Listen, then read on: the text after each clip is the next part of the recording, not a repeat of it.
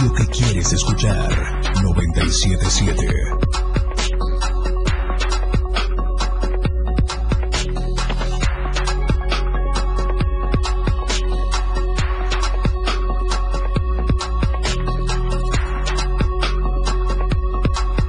La radio del diario 977. Restauranteros de la costa de Chiapas se preparan ante esta época de cuaresma. Por ello se han organizado para garantizar variedad de platillos y buen servicio a turistas. A pesar de estar en plena cuaresma, los comerciantes del mercado del norte de Tuxtla Gutiérrez se quejan de bajas ventas. Familias completas de migrantes que han sido rechazadas por el Instituto Nacional de Migración han tomado la decisión de salir caminando de la ciudad fronteriza de Tapachula.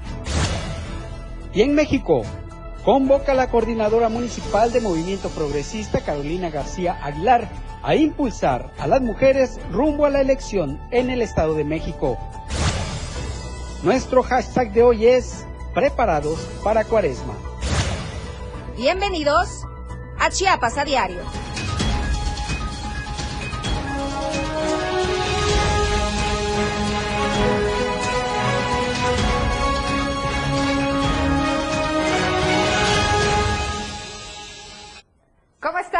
Buenas tardes, qué gusto saludarlos a todos. Bienvenidos sean todos nuestros radioescuchas que puntual de las 2 de la tarde con un minuto nos sintonizan todas las tardes a través de la señal del 97.7 la radio del diario. Gracias por su preferencia desde donde quiera que nos escuche y nos sintonice. Le recuerdo que tiene todas las plataformas digitales a su disposición en Instagram, Diario de Chiapas Oficial, Twitter, arroba Diario Chiapas. Estamos en Facebook como Diario TV Multimedia y ahí puede seguir la transmisión completamente en vivo, minuto a minuto. Estamos también en TikTok y en Spotify. Hoy, un jueves caluroso en la capital chiapaneca, pero es un gusto, como siempre, compartir este espacio con Fernando Cantón. ¿Cómo estás, Fer? Hola, Viri, ¿qué tal?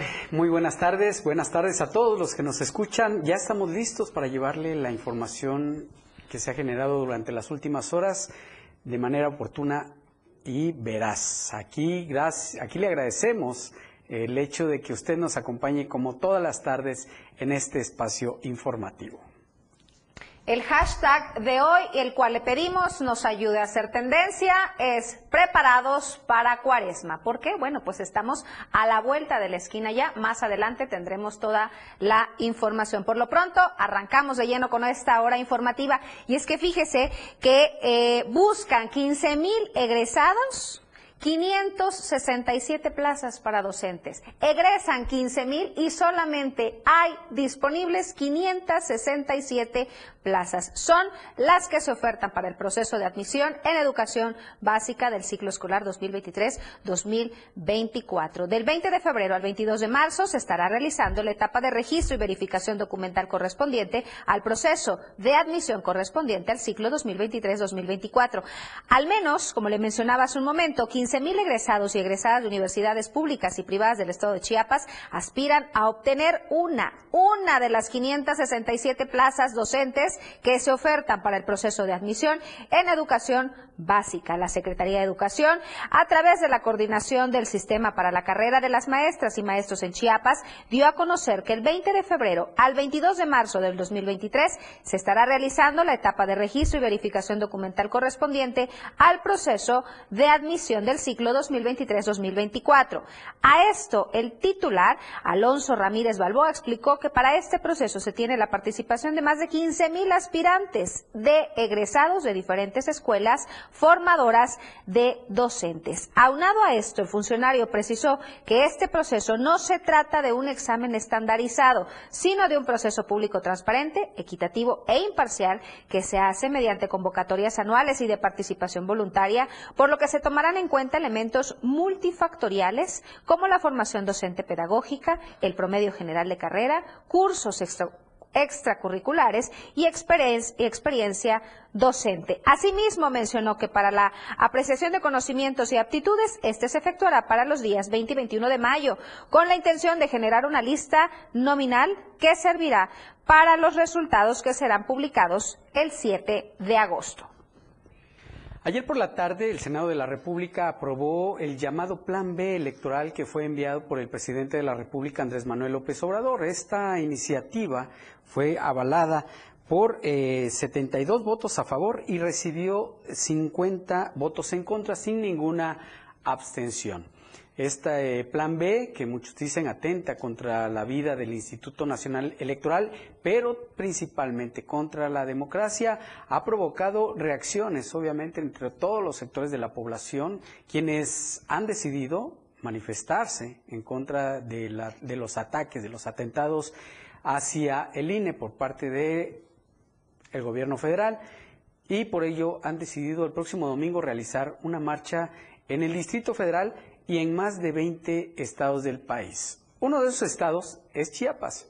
Hoy hubo una conferencia de prensa en la que eh, se hizo un llamado a participar eh, en esta marcha. Los detalles los tiene nuestro compañero José Salazar, con quien nos enlazamos en este momento vía telefónica para que nos dé los detalles del anuncio que se hizo apenas hace algunos minutos en torno a esta marcha que se registrará el domingo. ¿Qué tal, José? Muy buenas tardes.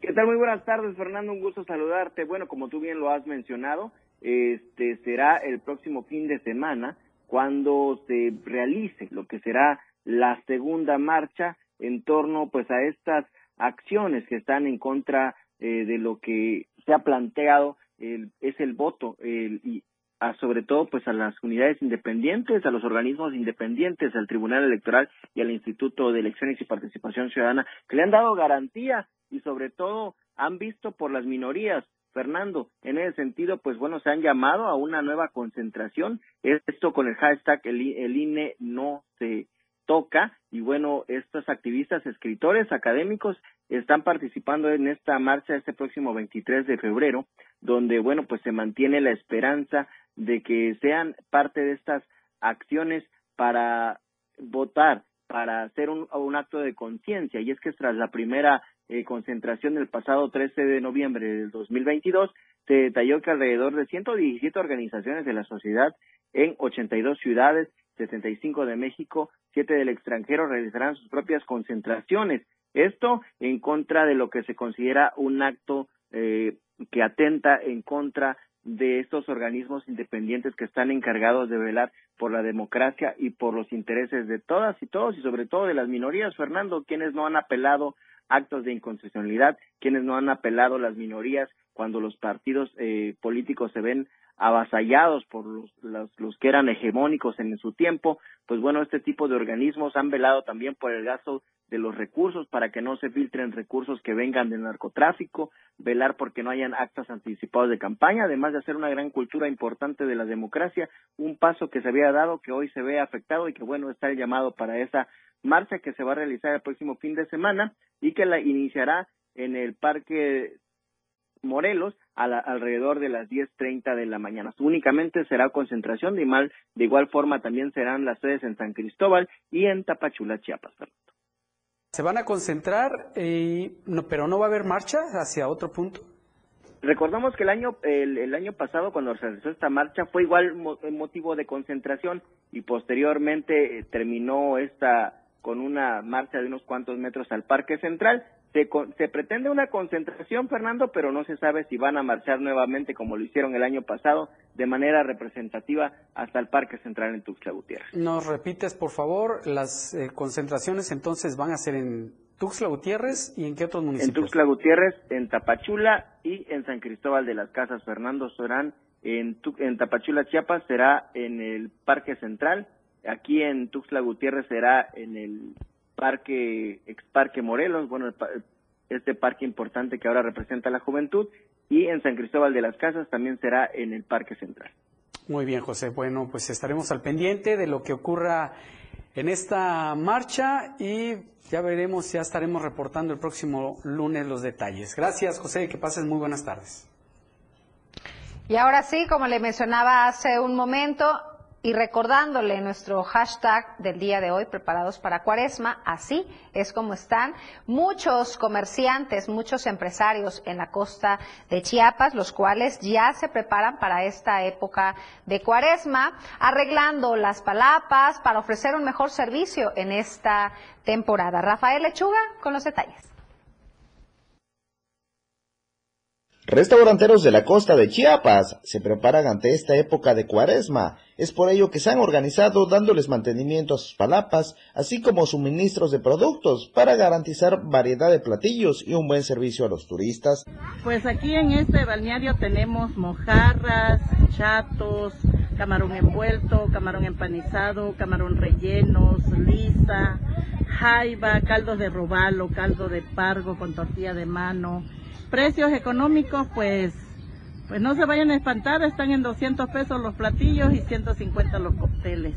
Los comerciantes señalan que durante estas fechas de cuaresma, la mayoría de los habitantes y visitantes consumen mariscos, por lo que esperan un incremento en las ventas de hasta el 80 y 100%, pues señalan que la situación económica les estaba afectando. Pues primeramente Dios que nos vamos a recuperar, que solamente Él sabe cómo está nuestra economía y la gente también lo sabe y, y aquí los vamos a esperar con los brazos abiertos y esperemos que en esta Semana Santa sea más, más favorable para nosotros. ¿Cuánto, se podría ¿Cuánto se podría incrementar las ventas? Pues digamos el 80 o el 100. Piden mayor promoción al sector restaurantero para atraer al turismo, ya que la mayoría de los comercios que se ubican en las playas del litoral chiapaneco no cuentan con difusión. Desde Diario TV Multimedia Tapachula, Rafael Lechuga. Fíjese que hoy The Washington Post y The New York Times, dos de los periódicos más influyentes a nivel mundial, en su primera plana destacaron la aprobación de este plan B electoral que envió el presidente de la República, Andrés Manuel López Obrador, al Senado de la República. En ellos destacan el retroceso que va a tener la democracia a partir de este plan B y, por supuesto, sin mencionarlo, hablan quizá del nacimiento de un dictador. Bueno, en torno a esto, hace un momento les informamos que va a haber una marcha el próximo domingo. Y precisamente ese es el tema de la encuesta en la cual queremos que participe con nosotros.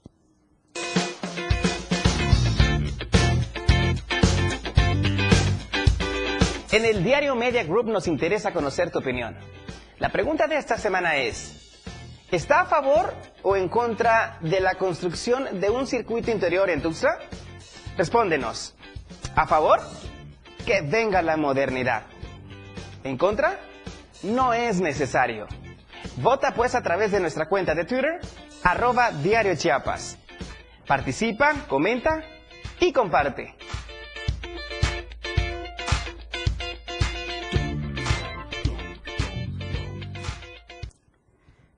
Es momento de ir a una pausa comercial. En un momento regresamos.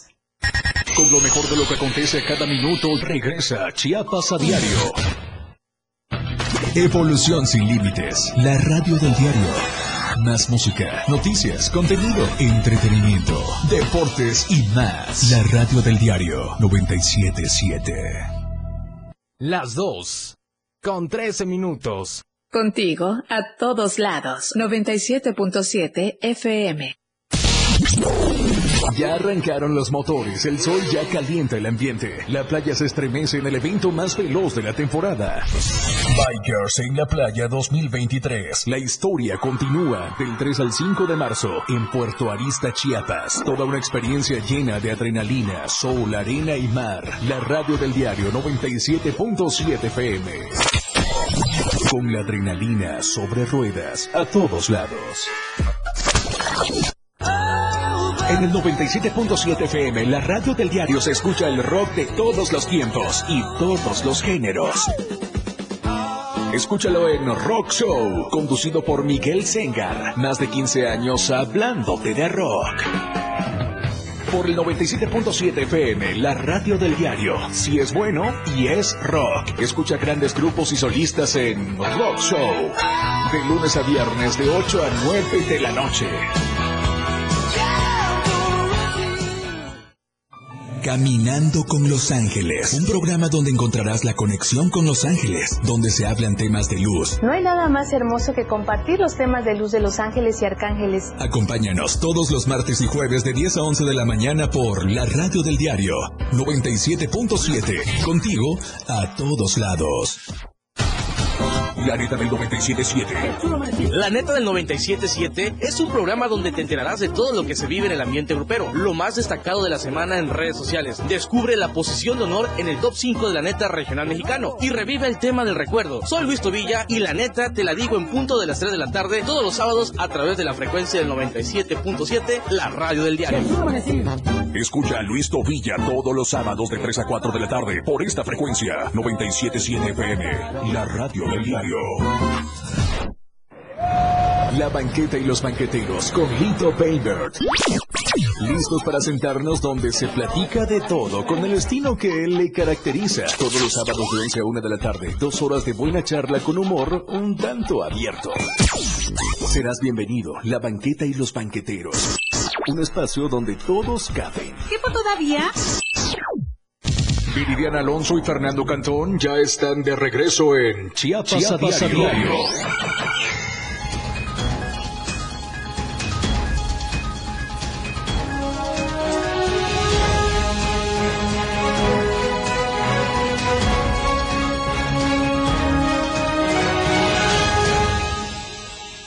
Muchas gracias por continuar con nosotros. Sin lugar a duda, una de las fiestas más importantes y tradicionales en el estado es el Carnaval Coiteco, un lugar, una fiesta a donde acude muchísima gente, tal vez después incluso de la fiesta de Chiapa de Corzo.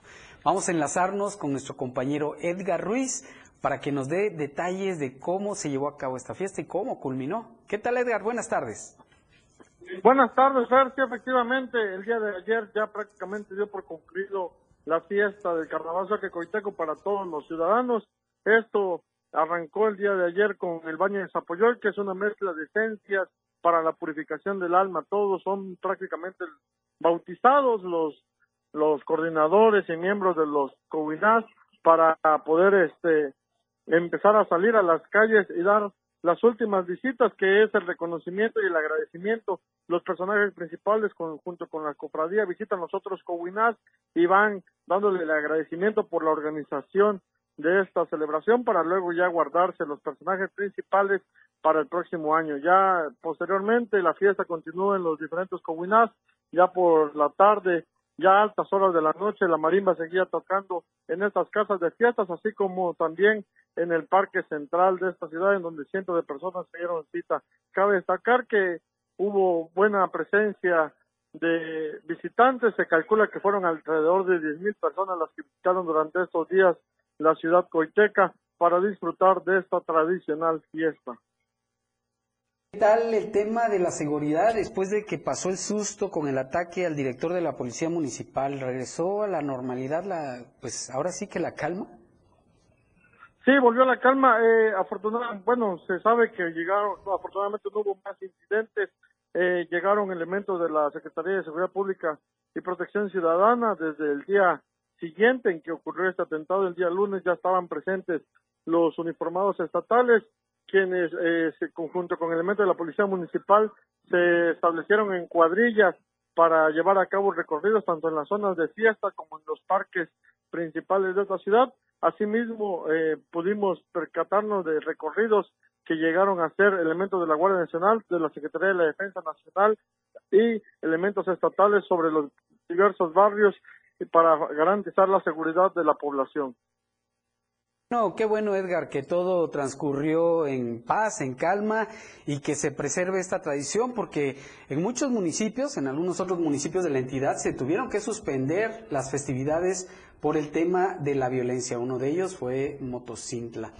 Qué bueno que en Coita todo transcurrió en paz. Te Gracias. comento, Sí, también te comento que ya hoy, este, hoy nada más es la celebración de los miembros de los comunales, ya es un asunto más personal, ya la gente que contribuyó por la tarde celebran el día de hoy, ya para nada más garantizar, este, terminar la fiesta como se debe.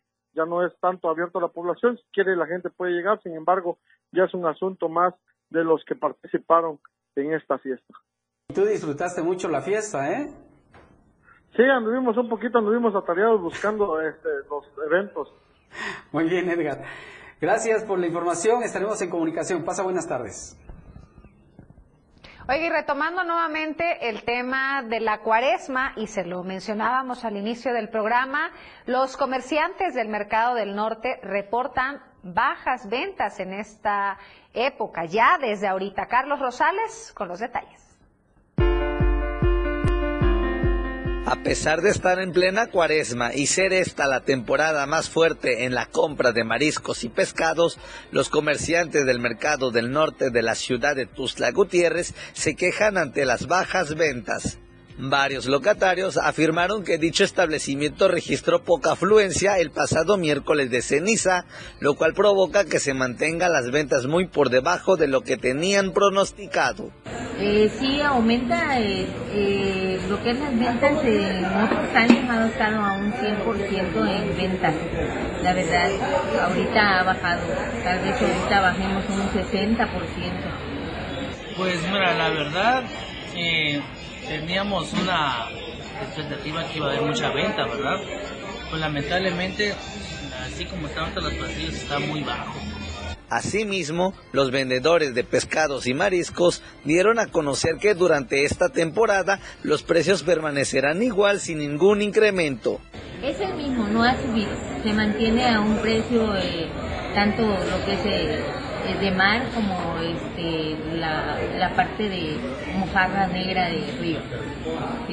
Los comerciantes del mercado del norte invitaron a la ciudadanía a realizar su compra de pescados y mariscos en dicho establecimiento. De igual forma aclararon que los precios no subirán a pesar de ser una temporada que normalmente existe una fuerte demanda. Para Diario Media Group, Carlos Rosales. Y este tema de la cuaresma y los carnavales también se llevan prácticamente en muchos estados del país y aquí en Chiapas, en varios municipios, se, también se realizan las festividades. Uno de ellos es en Las Rosas, donde inicia el tradicional festejo conocido como Piola.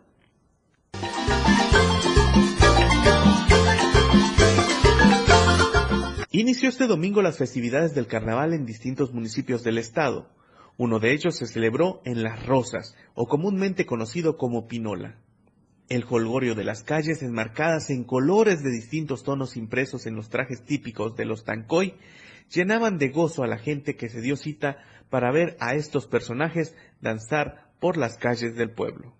El carnaval de Tancoy aquí en Las Rosas es una fiesta que tiene sus inicios desde hace más de 100 años y año con año pues hemos venido evolucionando y reforzando la parte cultural y la identidad como municipio y, en el estado obviamente dándonos a conocer a través de esta gran fiesta como es la del carnaval del Tancoy.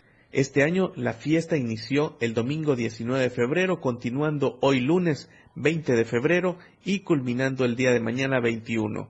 Antes del próximo miércoles de ceniza, día en el que se inicia la cuaresma. Este personaje pues, surge a raíz del movimiento mapachista, se, se refuerza a partir de los años 50, 80. Hay una biculturalidad entre la población indígena y la población ladina. En esta festividad entran los grupos de cada barrio, cada uno con su marimba donde bailan frente a cientos de espectadores y todos admiran de alegría y el danzar de los tancoyes estos enseñando a las siguientes generaciones. Inyectando un poco más la cultura hacia los niños, hacia los jóvenes que se involucren, porque ya ustedes, ya ustedes que los carnavales, pues es más fiesta que otra cosa, pero aquí, pues el Pinola, el carnaval los pinolitizan, los durante los días del carnaval se tiene como objetivo el anuncio de la temporada de seca y alude a la entrada de las flores y ofrendas para dar comienzo al ciclo de fertilidad de la milpa y la temporada de lluvias. Para Diario Media Group, Francisco Mendoza.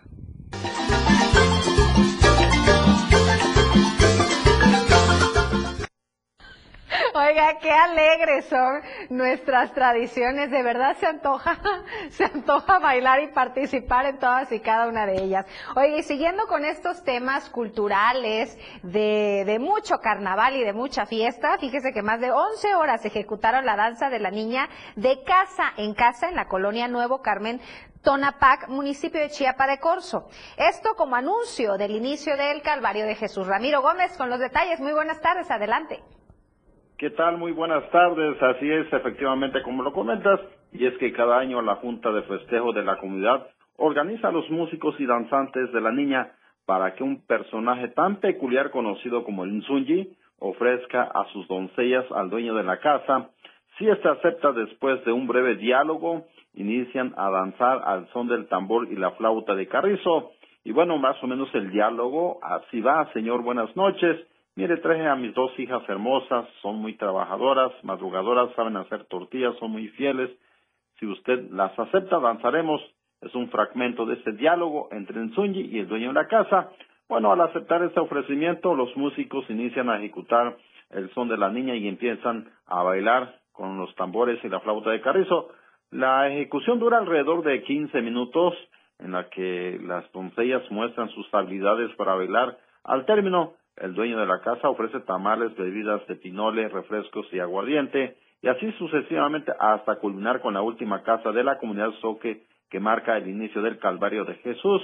Y bueno, así esta última casa, posteriormente regresan otra vez a la, a la casa del presidente de la Junta de Festejo, pues a persignarse. De esta manera despiden este año con esta, mm, con estos sones, ah, con, con la danza de, de la niña allí en la colonia Nubucano en Tonapac, municipio de Chiapa de Corzo.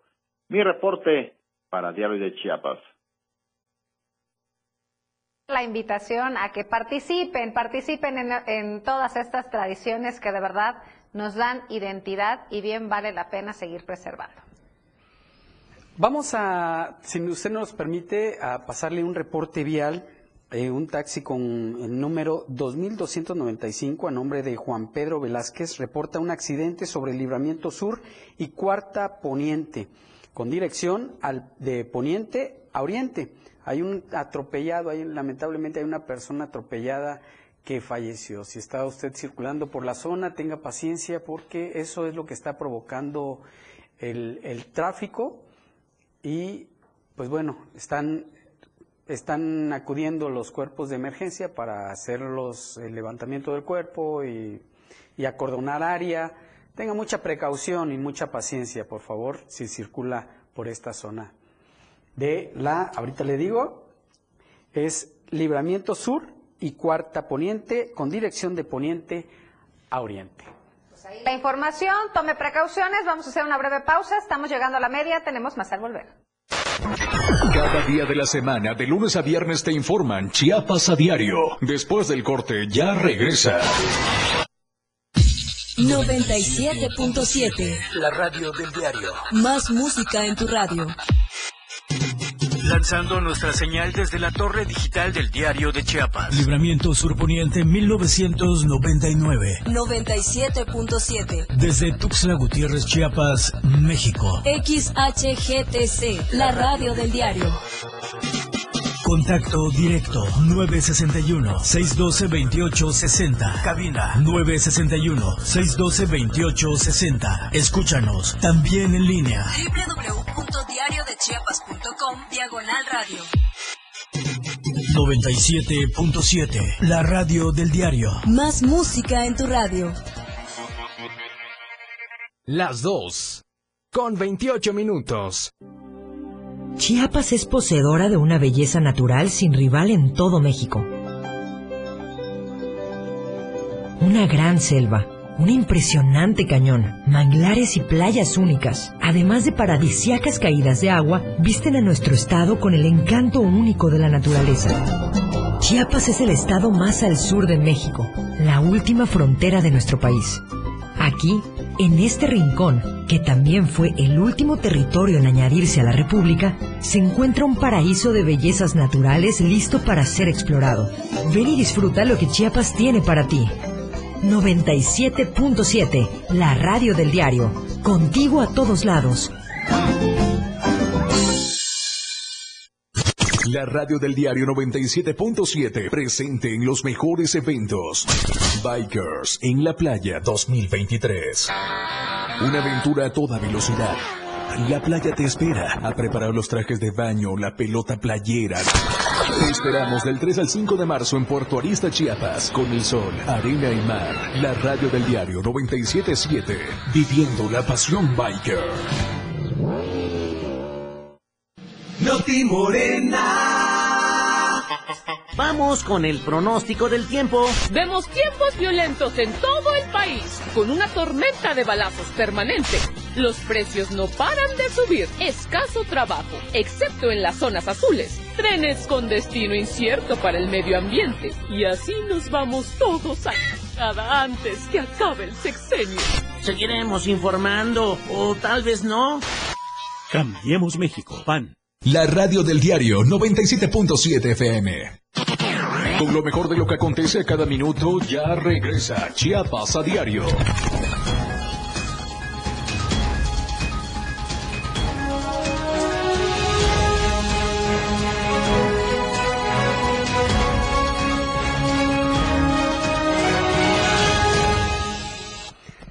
Gracias por continuar con nosotros. Queremos retomar el tema de este anuncio vial, de este reporte vial que nos hizo favor de enviarnos el taxi, el conductor del taxi 2295, a nombre de Juan Pedro Velázquez, quien nos reporta un accidente donde lamentablemente falleció una persona sobre el libramiento sur y la cuarta poniente con dirección de poniente a oriente.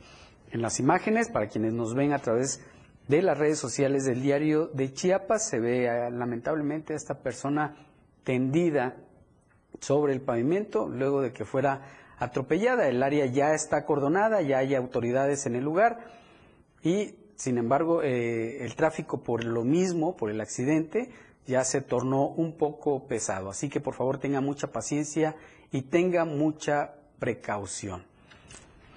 Así es, también a nuestros amigos que nos escuchan a través del 97.7, tome sus precauciones, vías al, busque vías alternas si tiene la oportunidad, ya se lo mencionaba Fernando, el tráfico está bastante pesado en esta área, en esta zona de libramiento sur, recordemos que es en el sentido de poniente a oriente, sobre la cuarta poniente, sobre la calle cuarta poniente, así que tome sus precauciones y maneje con cuidado. Continuamos con más información. Fíjese que las cascadas de agua mineral que se encuentran en las montañas del Tacaná se ha convertido en un centro turístico, en un recorrido turístico favorito por los turistas. Veamos la nota.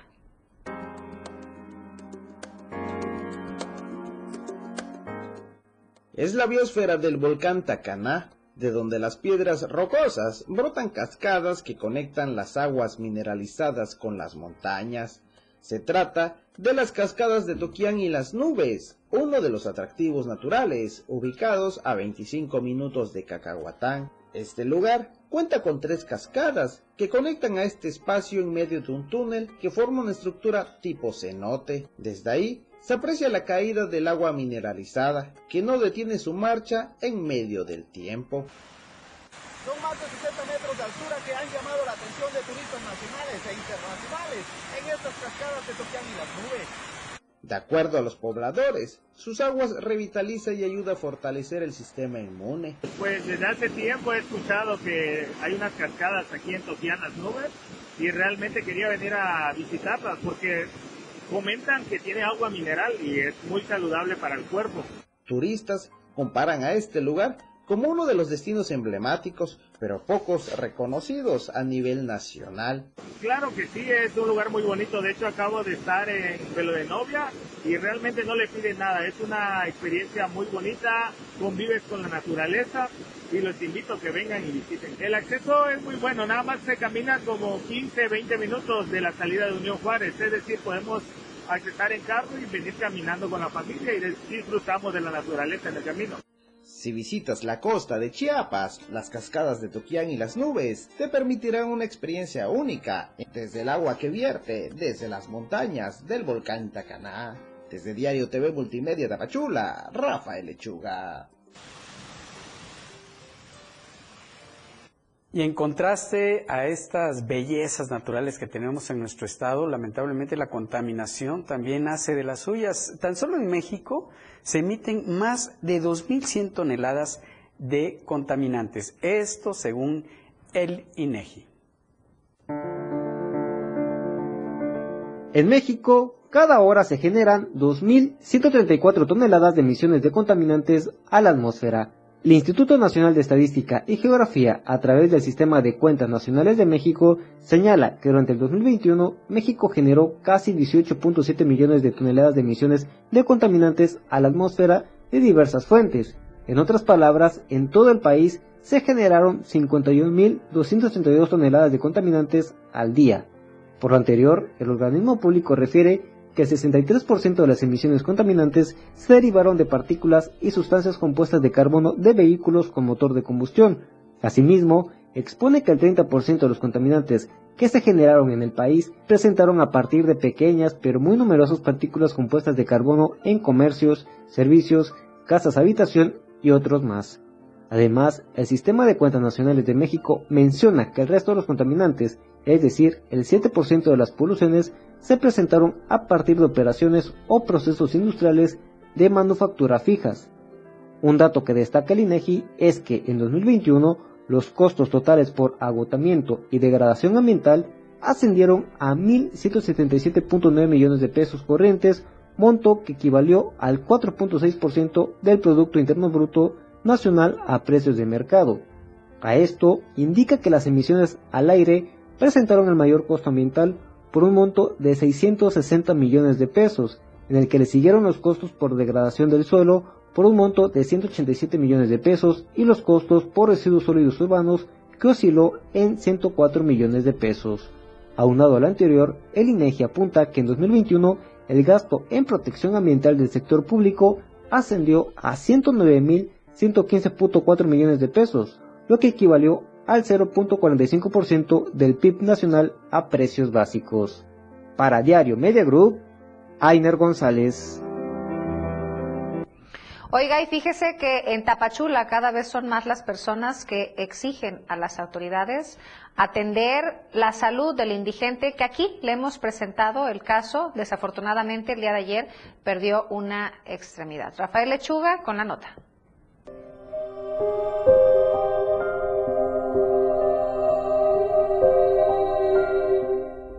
En Tapachula, cada vez son más las voces que piden a las autoridades atender a un indigente que perdió una extremidad del cuerpo.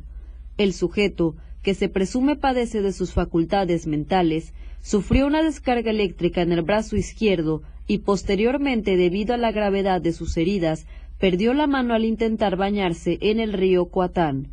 A pesar de esto, lleva varios días deambulando por las calles de la ciudad sin ser atendido. Pues se ve muy mal que esté en la calle porque anda desnudo, pues ahora sí que encuerado. Pues que tengan un poquito de consideración y lo atiendan, lo lleven a un lugar donde él pueda estar y recibir atención médica.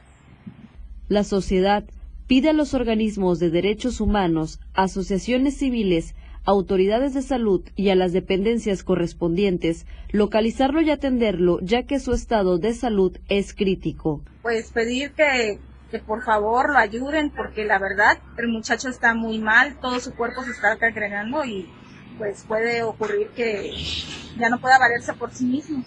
Hasta el momento se desconoce el origen y procedencia de este indigente, por lo que piden atenderlo y, de ser posible, dar con el paradero de sus familiares para unificarlo. Con información de Rafael Lechuga, Diario Multimedia Soconusco. Y hasta ahorita ninguna autoridad ha hablado sobre este caso.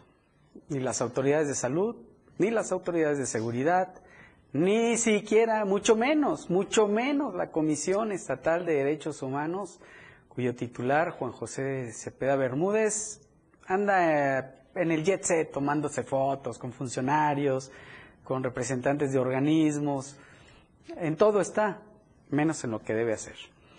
Por otra parte, la Fiscalía General de la República, a través de la Fiscalía Especializada de Control Regional en Chiapas, obtuvo de un juez de control sentencia de nueve años de prisión en contra de Ricardo G. por el delito de violación a la ley de migración en su vertiente de transporte de personas migrantes con el objetivo de obtener un lucro indebido con la agravante de menores de edad.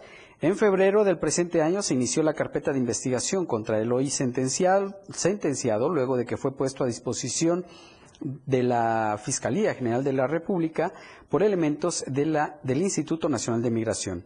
De acuerdo con los hechos, Ricardo G.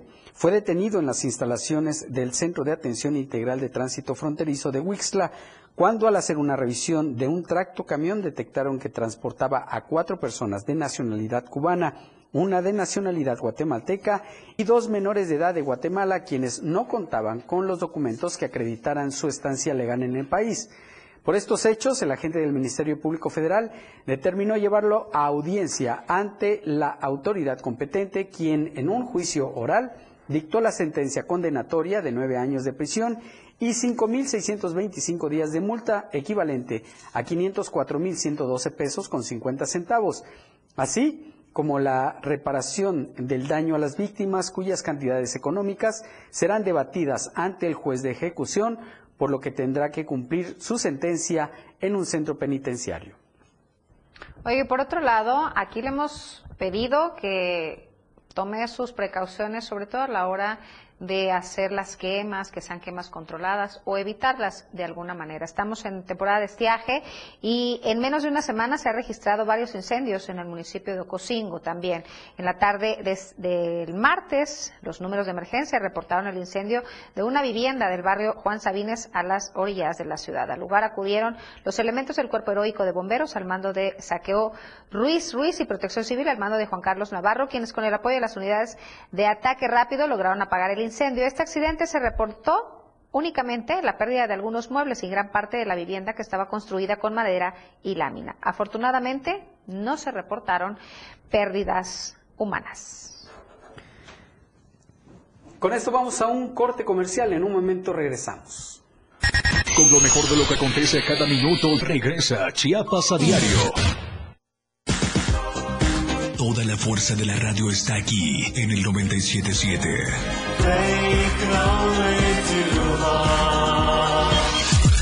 Las dos. Con 41 minutos. La Universidad Naval tiene la misión de formar oficiales, líderes navales con honor, deber, lealtad y patriotismo para servir en las unidades y establecimientos de la Secretaría de Marina Armada de México. Inscríbete en www.go.mx, diagonal Universidad Naval. Universidad Naval, más que una carrera, un proyecto de vida. Gobierno de México. Entrevistas, invitados, música y mucho cotorreo. El show del patrón. Escúchalo de lunes a viernes de 4 a 5 de la tarde. Es un completo despapalle. Pásate una tarde muy amena con El Show del Patrón. Algo fuera de serie. Por esta frecuencia, 97.7 FM, la radio del diario. Para comenzar tu fin de semana con estilo, Suelta el Beat. La música que se genera en los mejores clubs del mundo. Todos los viernes y sábados de 9 a 11 de la noche. Lo mejor de la música electrónica lo escuchas ahora en las tornamesas. DJ Guni y DJ Anali OG tienen para ti los mejores sets mezclados en vivo. Suelta el Beat en la radio del diario 97.7. Contigo a todos lados. Disfruta de muy buena música, lo más trendy en redes sociales, la info sobre tus artistas favoritos y todo lo que debes saber para estar al día con la mejor actitud. Top Music con Moisés Galindo, de lunes a viernes de 5 a 6 de la tarde por la radio del diario 97.7 con lo más top a todos lados. Ahora las noches de lunes a jueves se disfrutan más en compañía de Moisés Jurado. Disfruta de la mejor música de ayer, hoy y siempre, en punto de las 9 de la noche en Las Inolvidables de la Radio del Diario, contigo a todos lados.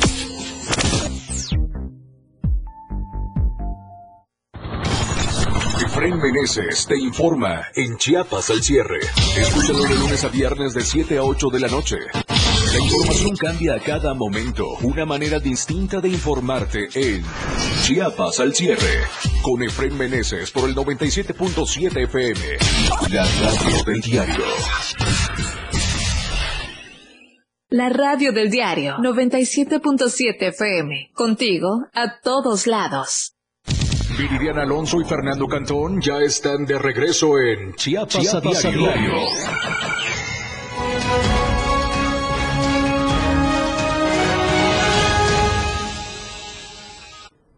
Estamos de vuelta, gracias por continuar con nosotros en la recta final. Es momento de los temas nacionales con Luis Carlos Silva, que ya se encuentra en la línea telefónica. Muy buenas tardes, Luis, adelante. Hola Viri, gracias. Buenas tardes. Cordial saludo para ti y los amigos del auditorio. Mujeres mexiquenses líderes llamaron a sus pares homólogos para construir consensos y buscar la unidad de cara a la elección de 2023. Esa que es tan importante y en la cual irán a las urnas más de 35 millones de mexiquenses que buscarán en todo momento alcanzar un objetivo principal que es la democracia. Carolina García Aguilar, exdiputada federal, planteó concebir acuerdos de cara a la elección en el Estado de México. Esa difícil tarea en la cual Morena buscará arrebatarle al Partido Revolucionario Institucional su penúltimo bastión en la República Mexicana. Al tomar protesta como coordinadora municipal de Morena, García Aguilar recordó que las mujeres están llevando la difícil tarea de ser parte importante de este proceso electoral 2023. ¿Por qué? Pues porque los priistas de antaño se apoderaron, dijo, de este, de este eh, aspecto muy importante que es la democracia, tomando en cuenta que desde hace más de 70 años gobiernan el Estado de México, la segunda entidad más importante de la República Mexicana. Ante dirigentes estatales recordó, recordó la misma mujer, la misma García Aguilar, que a las figuras más importantes de la izquierda como Marcelo Ebrard se están posicionando de cara a este proceso 2023-2024. Eviria Auditorio Carolina eh, García Aguilar solicitó de inmediato el apoyo de las huestes morenistas para alcanzar, dijo, acuerdos muy importantes y participativos de cara a la equidad de género, evitar los feminicidios, evitar los ataques a las mujeres y, y por encima de todo, evitar que ellas sean presencia no importante en el Congreso, toda vez que ahora en el INE existe la posibilidad abierta de que la mujer sea precisamente quien dirija los destinos del Instituto Nacional Electoral. Finalmente asistió a que se sigue trabajando todos los días de una manera coordinada vía auditorio y llamó a los coordinadores de los esfuerzos de cara a 2023 y 2024 a que sigan sumando voluntades, trabajo participativo y una elección limpia de cara a este año 2023, cuando vayan a las urnas muchas mujeres, muchos hombres a elegir al gobernador del Estado de México o gobernadora, en su efecto, como es el caso de Delfina, eh, Delfina Gómez, que lidera las encuestas directamente desde, es, desde su pensión. Te mando un abrazo, mi reporte, y como siempre, estamos al pendiente desde la capital de la República Mexicana. Muy buenas tardes. Muchísimas gracias, Luis Carlos Silva, con tu reporte. Nos vemos y escuchamos el día de mañana viernes. Y como parte de su gira nacional, el secretario de Gobernación, Adán Augusto López, se ha reunido con al menos 20 gobernadores del país, con quienes ha buscado lazos de colaboración para consolidar el progreso y el desarrollo. En las últimas semanas, el titular de SEGOP, aspirante a la candidatura presidencial por Morena rumbo al 2024, ha establecido encuentros de trabajo con mandatarios de Oaxaca, Nuevo León, Morelos, Jalisco, Querétaro, Sinaloa, Nayarit, por mencionar algunas entidades federativas. En este sentido, el secretario Adán Augusto López aseguró que el interés es trabajar de manera coordinada y mantener la comunicación con los gobiernos de las entidades federativas ya que se trata, dijo, de sumar esfuerzos a favor de las y los mexicanos. El tabasqueño también ha estrechado lazos de colaboración y suma de voluntades con políticos, legisladores, alcaldes y simpatizantes de Morena. Además, con distintos sectores sociales quienes le han manifestado su respaldo político. Cabe señalar que con eso también se da cumplimiento a la tarea de conducir las relaciones de la Federación con los demás poderes de la Unión y órdenes de gobierno, como fue el caso del encuentro realizado este lunes. Oye, fíjese que eh, usted ya podrá tramitar su solicitud de datos fiscales para sus trabajadores a través de la factura 4.0, que es una nueva forma de hacer este trámite. Carlos Rosales nos presenta los detalles. El SAT hace un llamado a todas las personas empleadoras a que se actualicen con la nueva factura 4.0. Así lo expresó Lorina Yeli Juárez Mota, administradora de servicios al contribuyente de Chiapas 1, quien comentó que es un trámite en línea para facilitar la solicitud de datos fiscales de sus trabajadores. Pues mira, el Servicio de Administración Tributaria en estos momentos está haciendo un llamado para todas las personas empleadoras eh, que puedan solicitar los datos fiscales de sus trabajadores antes del 31 de marzo. Recordemos que esta factura electrónica se ha ido prorrogando eh, debido a pues ciertas peticiones que han habido y la última prórroga que es ahorita el 31 de marzo y a partir del 1 de abril ya todos tienen que estar facturando con la nueva versión 4.0 de nómina. Recalcó que con esta nueva factura se busca mayor seguridad ya que se piden datos específicos que sean obligatorios para el timbrado. Pues eh, simplemente es, es como un poquito eh, el, eh, justo eso, ¿no? O sea, poner datos específicos que sean obligatorios, que, se, que son necesarios para el timbrado, para evitar que haya mal timbrado, ¿no? Porque recordemos que a veces este, eh, ponemos datos incorrectos a los que están y hacen, pueden hacer uso de nuestro RFC, pueden hacer uso de nuestros datos fiscales para hacer otro tipo de timbrados de otras facturas. Entonces aquí la idea es de que esta nueva factura electrónica pues tenga esos datos como obligatorios para que pues el trabajador sea el único que los, que los pueda timbrar en su... La forma de Destacó que gracias a estas acciones contribuyen a combatir el robo de identidad y evitar la saturación de citas y filas en los 154 módulos que se encuentran a lo largo del país. Para Diario Media Group, Carlos Rosales. En Tapachula, donde se vive una crisis migratoria ante el gran número de migrantes que están llegando de otros países, las familias que han sido rechazadas por el Instituto Nacional de Migración han decidido salir nuevamente en caravanas en busca de poder llegar a los Estados Unidos y llegar a lo que ellos dicen el sueño americano. Familias completas de migrantes que han sido rechazadas por el Instituto Nacional de Migración han tomado la decisión de salir caminando por la ciudad fronteriza de Tapachula para tratar de alcanzar su objetivo, que es llegar a los Estados Unidos, aun con todo el riesgo que esto representa. De nueva cuenta, a la orilla de los tramos carreteros federales, pequeños grupos de migrantes piden ride, sin embargo, no han tenido suerte. Algunos mencionaron que cuando cruzan las carreteras es peligroso porque los carros no los distinguen y corren riesgo de sufrir algún accidente.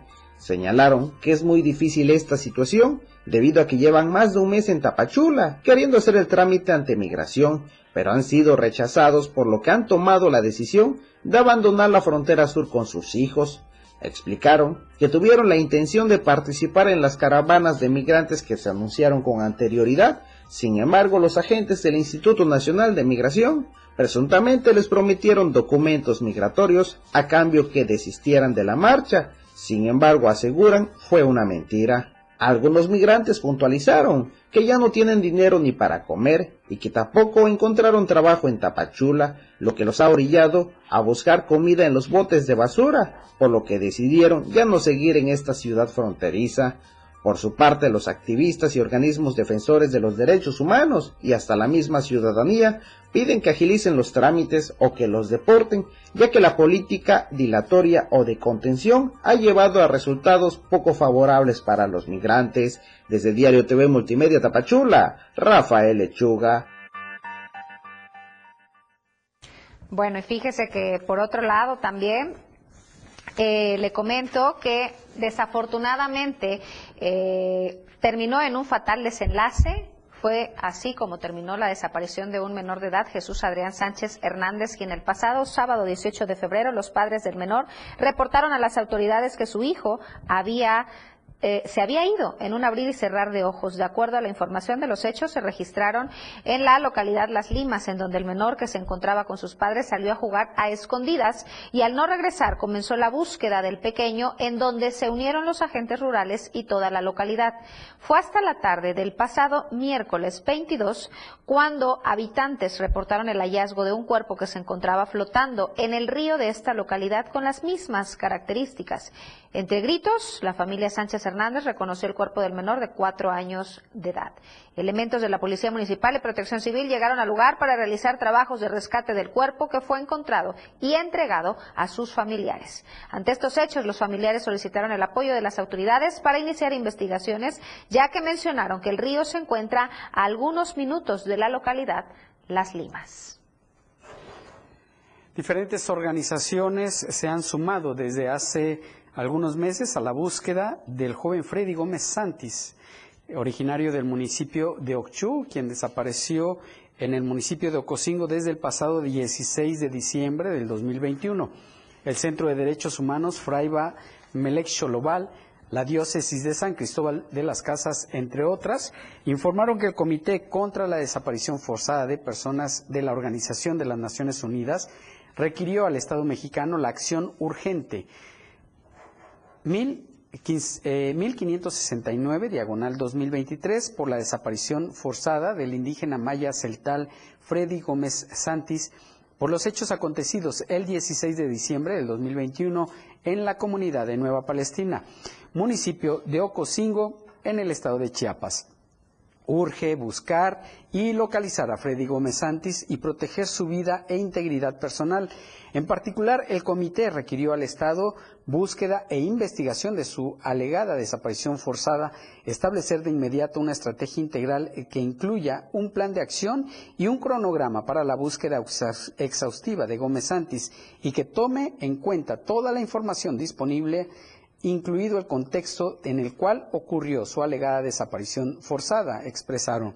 Así también pidieron tomar todas las medidas que sean necesarias para implementar los mecanismos oficiales y claros a través de los cuales se informe periódicamente a los familiares allegados y representantes del, desaparecido sobre el estado de la búsqueda y la investigación las organizaciones firmantes dieron a conocer que el Comité contra la Desaparición Forzada de Personas de la Organización de las Naciones Unidas requirió al Estado mexicano le envíe información sobre las medidas adoptadas con relación a cada una de sus preocupaciones y recomendaciones antes del día 3 de marzo del 2023.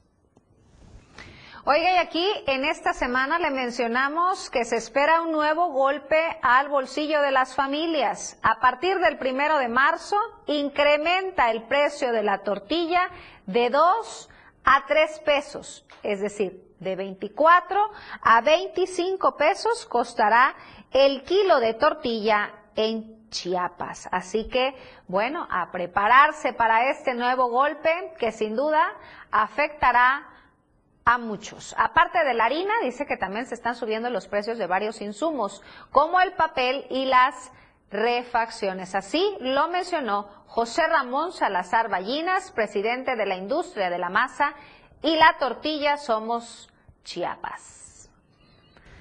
Antes de irnos, rápidamente le informo que mediante un convenio de colaboración con la Fiscalía General del Estado de Jalisco, la Policía de Investigación adscrita a la Fiscalía General del Estado de Chiapas, eh, se detuvo en Guadalajara una persona del sexo masculino en cumplimiento con una orden de aprehensión por el delito de pedrastría agravada, hechos ocurridos en el municipio de Ángel Albino Corso.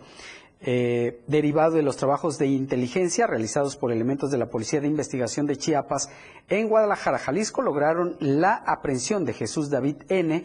por su probable participación en el delito de pedrastría agravada cometido en agravio de la adolescente de identidad reservada de iniciales NTGL. El detenido será puesto a disposición del juez de control del Distrito Judicial de Villaflores, Chiapas y ahí se determinará su situación jurídica. Bueno, pues esperemos que las autoridades hagan su trabajo y lo correspondiente. Ya nos vamos, gracias por acompañarnos durante esta hora. Recuerde que tenemos una cita el día de mañana para cerrar la semana en punto de las 2 por el 97.7.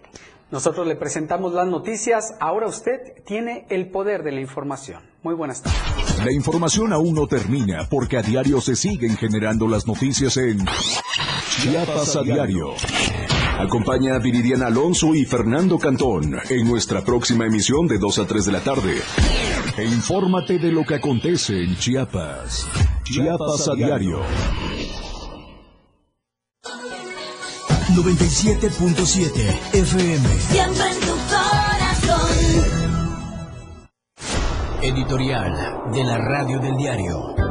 Uriel Estrada Martínez dice que el diario de Chiapas tergiversa la información de la Auditoría Superior del Estado, lo que es totalmente falso. Todos los señalamientos que hemos hecho sobre su opaco desempeño han sido con base a la información que la institución a su cargo ha hecho pública. Por ejemplo, cuando presumimos que él podría estar protegiendo a presidentes municipales corruptos a cambio de dádivas o fuertes sumas de dinero que van de los 2 millones hasta los 8 millones de pesos, según denuncias de varios alcaldes. Lo hicimos conforme a los reportes de las auditorías, como es el caso del Ayuntamiento de Berriozábal, que de acuerdo al informe individual de auditoría de la cuenta pública 2020, se descubrió un presunto daño a la hacienda pública por más de 4 millones 846 mil pesos. Sin embargo, no se conoce que la Auditoría Superior haya promovido,